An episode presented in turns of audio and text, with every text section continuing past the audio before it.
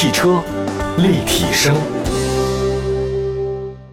各位大家好，欢迎大家收听本期的汽车立体声，我是您的老朋友董斌。我们还跟大家说说新车好了，新年新气象。首先说的话呢，几款梦想之车 Dream Car，人总要有梦想嘛，你说万一实现了呢？这句话比较老套，而且说这话的人呢，最近也不是很开心啊，他自己说的太多了，导致大半个月他都没出来说话。但这个道理是没有问题的啊，人总要有点梦想。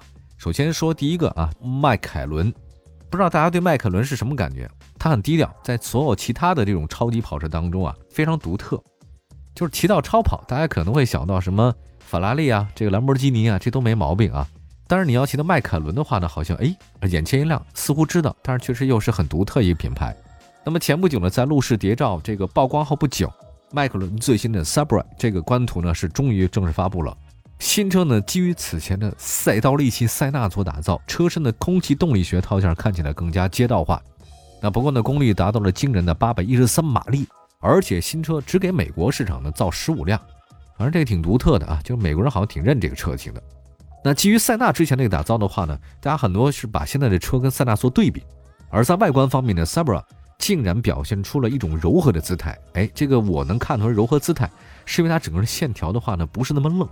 温柔了一点，设计师呢，他是把温柔的设计的表面，将凶狠的空气动力学套件进行了贴合车身的一种处理。那新车的整个前包围是尺寸可观的导流板，两端的翼片高度已经超过了前轮的中心。哎呦呵，侧裙的部分扰流翼片在整体高度和线条走势上配合着前包围，而车尾部分的构造不出意外的特别有攻击性。那除了后包围两端的垂直翼片。几乎覆盖了整个车尾的扩散器，哇，这个整个你知道车尾的扩散器温特别大，就相当于你知道大家那个鸭子吗？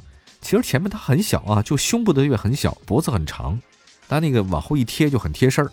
但是呢，这个鸭子的尾部啊，它那整个那个包围都是很敦实的，那种感觉像什么？其实就是相当于这个迈凯伦的感觉，就是它如果因为一开起来速度特别快的话，它尾部非常漂亮。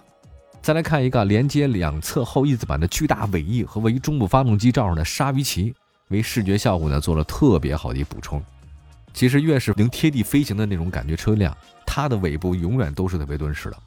整体来看呢，新车呢是跟塞纳共享了一个碳纤维的单体壳，整个一壳子，但外在车体呢走了不同路线，再搭配上合适的翼子板和车身的涂漆以后，空气动力学套件让整个的 Subaru 更多了一种街道化的可视风格。大家都知道塞纳它是那种极致的竞技风格，但是 Subaru 这个车型呢，在内饰部分显得更加的温柔一点。就这种车，它不是让你日常使用的，它是让你炫富用的。它那个碳纤维骨架的前排座椅，我的天呐，很漂亮，特别适合长途驾驶。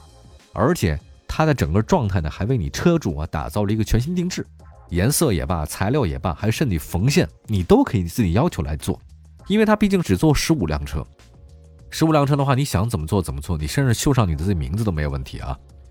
之前呢有传说说 Subaru 呢将在混动系统下达到一千马力以上的动力输出，但好像现在没有它做混动，依然是用四点零 V 八的发动机。不过最大功率呢超过塞纳，来到了八百一十三马力，峰值扭矩八百牛米。根据迈凯伦官方的信息，Subaru 在理想状态之下可以走出三百五十一公里的最高时速，每小时跑三百五十一公里。这个呢也能让它超越塞纳，成为迈凯伦历史上最快的量产双座车。OK，它只有双座啊。迈凯伦 F1 哈 Spectrail 这个都是有三个座位的。那遗憾的是呢，这个新车全部十五辆只配给美国地区发售。我现在有点担心啊，你说这个美国那边情况怎么样？当然咱也不能杞人忧天，对吧？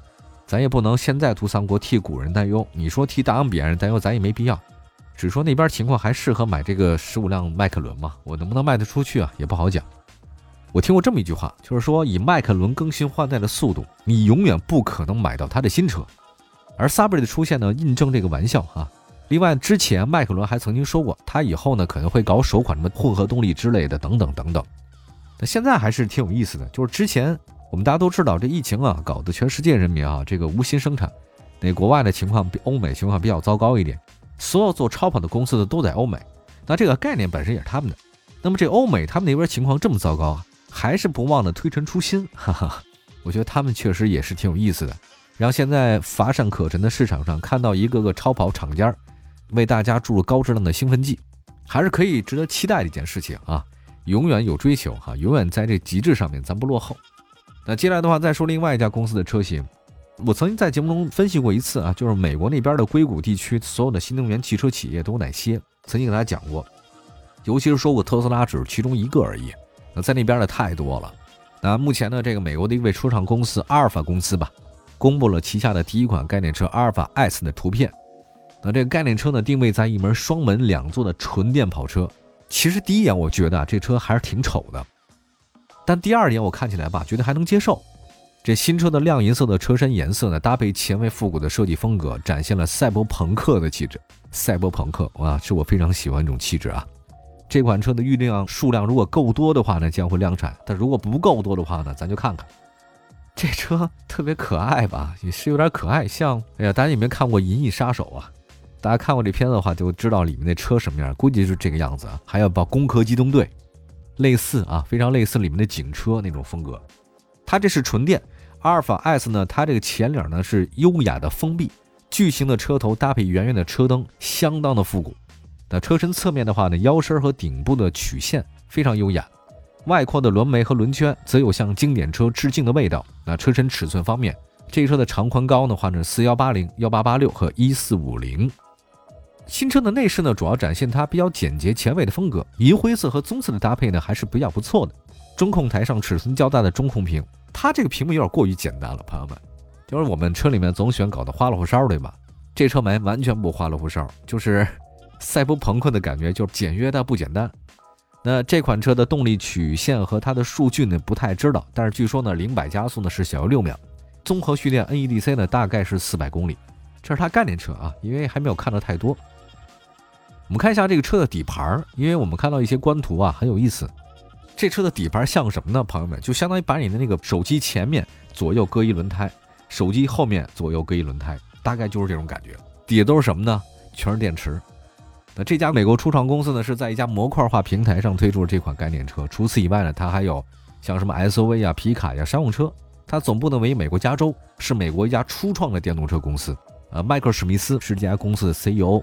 那么，在他加入这家公司之前呢，Michael Smith 呢是美国一家私人财富管理咨询公司的执行合伙人，就是属于美国最顶尖的有钱的那帮人之一啊。开始也不甘寂寞，玩车了。呃，关于这款车的情况的话呢，大家可以多了解了解，挺酷的。可以想象未来我们生活当中一定会有越来越多这样赛博朋克的车型出现在生活当中。哎呀，真没想到，我当年第一次看《攻壳机动队》的时候，我觉得这是一什么世界呀？还有包括像最早那个，我小时候看那动画片那个《太空堡垒》，那个早期的赛博朋克，直到我看到《骇客帝国》，还有包括到迄今为止的一些电影，我才发现原来赛博朋克离我们这么近，眼瞅就该实现了啊！真没想到。好吧，休息一下，一会儿呢说说大家非常喜欢的 Toyota 丰田的 Sport，马上回来。汽车立体声，继续回到节目当中，您现在收听到的是汽车立体声。今天呢，跟大家介绍一下炒股的新车。呃，迈克伦还有阿尔法，刚才我们说的两款车，那接下来说这个车呢，好像似乎离我们也近了一些。这就是丰田的 Sport 这款车呢，大家可能没有那么的了解。那我们简单的把这个车呢说一下，就这个也是一款跑车。大家也都知道，日本的跑车呢比较平民化一点啊，它没有法拉利那么高贵啊，也没有兰博基尼那么吸眼球。但是它平凡的外表、中庸的价格，搭配上非常不错的性能，被人们冠以四大日本国宝级跑车之一啊。他曾经这款车型呢，也都知道是保罗沃克在《速度激情》里面一的那个座驾，哎，明白了吧？《速度和激情一》里面，各位看看保罗沃克开的就是这款车型。当然，他开的是 A 八零啊，不过现在是 A 九零了。但是你说他这个最早的丰田 Sport 这款车型，它只是当年九幺幺的大概三分之一或者不到一半的价格，你想想看就很好了。我们来看看现在这款车型啊，好消息的是呢，官方。有一个非常不错的一个想法了，就是他们可能会做一个可拆卸硬顶的全新丰田 Sport，这依然是一个概念车了啊，但是就是因为这个外表呢特别概念，所以很多人觉得它没有那么好看。我们来说一下啊，其实这个车型啊，他们团队做了一个非常大胆的改造。它改造是什么呢？它把那个原来的车顶给锯掉了，取而代之呢是一个利用 3D 打印成的可拆卸式的硬顶。那这种形式的话，显然致敬了经典的 A80 丰田 Sport 这款车型。太好看了啊！就是我还是挺喜欢的，不知道为什么很多人觉得丑。除此之外呢，丰田还为新车增加了前唇、侧裙以及扩散器等空气动力学的这种套件，增加它的战斗力啊。它这个就是改装车了。大家都知道，这种车你要不拿来改装的话呢，实在太浪费。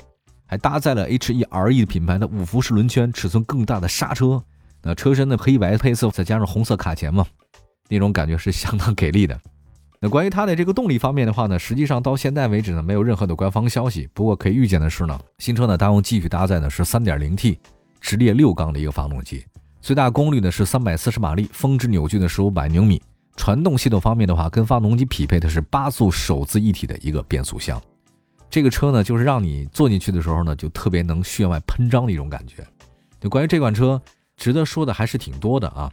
其实丰田为什么把这做概念车呢？他先把这概念车重新复活了以后，然后打算卖给你。其实这个就是日本当年在上个世纪六十年代时候呢，也是被西方给刺激的。